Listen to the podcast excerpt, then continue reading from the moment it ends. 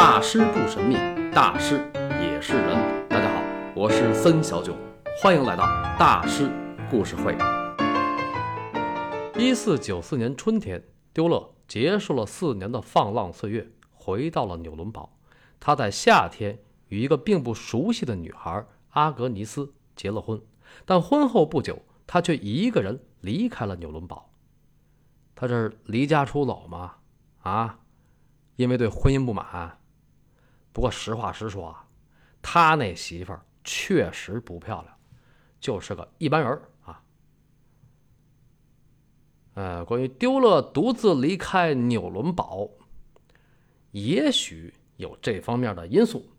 你想啊，一个年轻帅哥流浪艺术家，突然给憋在家里过日子。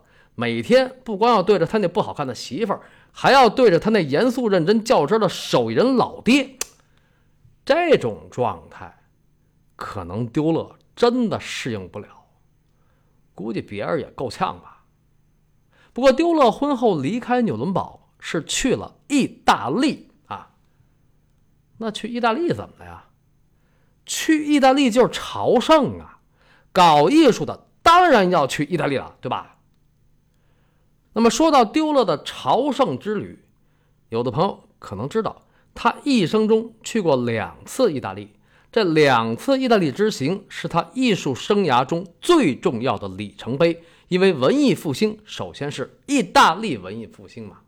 那么作为一个笃信上帝之人，丢勒相信一切皆天命所致，而他两次南下意大利也确实赶上了天时。怎么呢？那两次都是因为纽伦堡爆发了瘟疫，当时丢勒一看三十六计，走为上策。哎呀，大师这人品呐啊！呃，当然，避难说只是他南下意大利的原因之一。丢勒去意大利，首先当然是为了学习。那学什么呢？透视、雕刻、人体比例和造型之美，还有色彩。其实，关于丢勒大师，大家不论是从网上搜还是买书，可以发现，凡是他在学术上值得称道的作品，无一不是诞生于一四九四年之后。这就是第一次意大利之行给他带来的收获。那么，一四九四年秋天，估计是在十一以前吧，二十三岁的丢勒披挂整齐，骑着马从纽伦堡出发，经奥格斯堡。到达奥地利的因斯布鲁克，然后再由因斯布鲁克途经维也纳，最后到达了意大利水城威尼斯。其实就是从德意志穿过哈布斯堡家族的地盘来到意大利，中间要翻越阿尔卑斯山。这个大家可以想象一下，当时的丢勒得有多帅呀，白马王子呀！虽然我也不知道他那马什么色儿的啊，但是。他为什么要去威尼斯呢？他应该去佛罗伦萨呀！佛罗伦萨不是意大利文艺复兴的心脏吗？对，三百年的意大利文艺复兴，主要是因为有个三百年的佛罗伦萨画派。佛罗伦萨画派师徒传承，弟子众多。以圣期而言，从波提切利到达芬奇、米开朗基罗、拉斐尔皆是此派人物。但是，佛罗伦萨画派的主流技法是坦培拉，主流画种是湿壁画。而从16世纪以来的西方主流画种油画，在意大利文艺复兴时期是由哪个画派开始又一脉相承、发扬光大的呢？威尼斯。画派，文艺复兴在意大利，唯有威尼斯画派能与佛罗伦萨画派分庭抗礼。不过，丢勒选择去威尼斯，首先是因为威尼斯跟纽伦堡有着长期的贸易往来，因为威尼斯有一个德国商馆，纽伦堡商人是这个商馆里人数最多的一波。另外呢，威尼斯也更近一点，closer，因为威尼斯。在北意大利，而佛罗伦萨在意大利中部。其实幸亏丢勒当时去的是威尼斯啊，他要去佛罗伦萨就坏菜了。为什么呢？那地方正乱着呢。列位还记得我之前有一期叫《引狼入室》吗？一四九四年，米兰的白右魔人卢多维克勾结法国的查理八世，向那不勒斯宣战，于是意大利战争爆发。但那不勒斯在意大利南部，查理八世去那儿要经过佛罗伦萨，于是一四九四年十一月，他率法军兵临城下，美第奇家族二话不说，献城投降。可惜当时伟大的罗伦佐已经去世两年，而子孙不孝，所以这个家族被市民驱逐出境，佛罗伦萨的黄金时代就此结束。之后进入了一段非常时期。不过，意大利战争爆发的时候，威尼斯却安然无恙，这是为什么呢？因为能打。有钱，懂外交。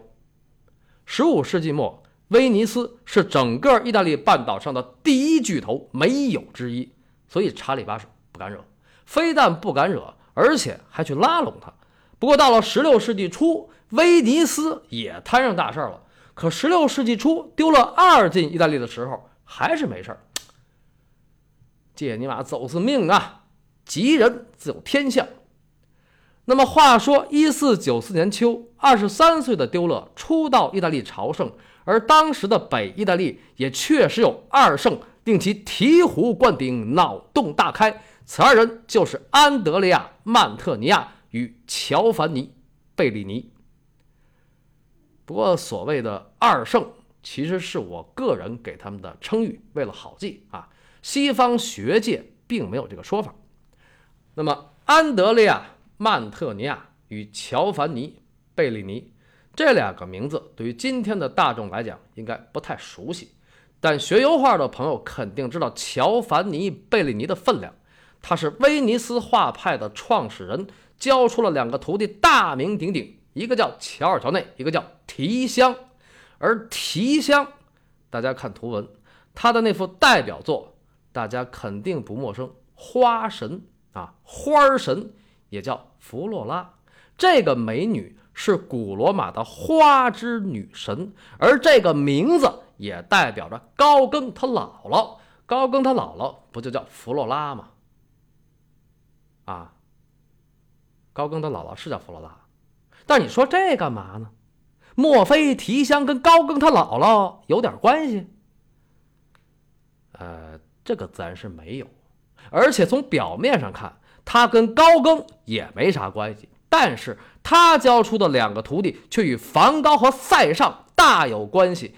梵高不是有一种特别钟爱的颜色叫韦罗内塞蓝吗？从最淡的韦罗内塞蓝到品蓝，闪闪发光。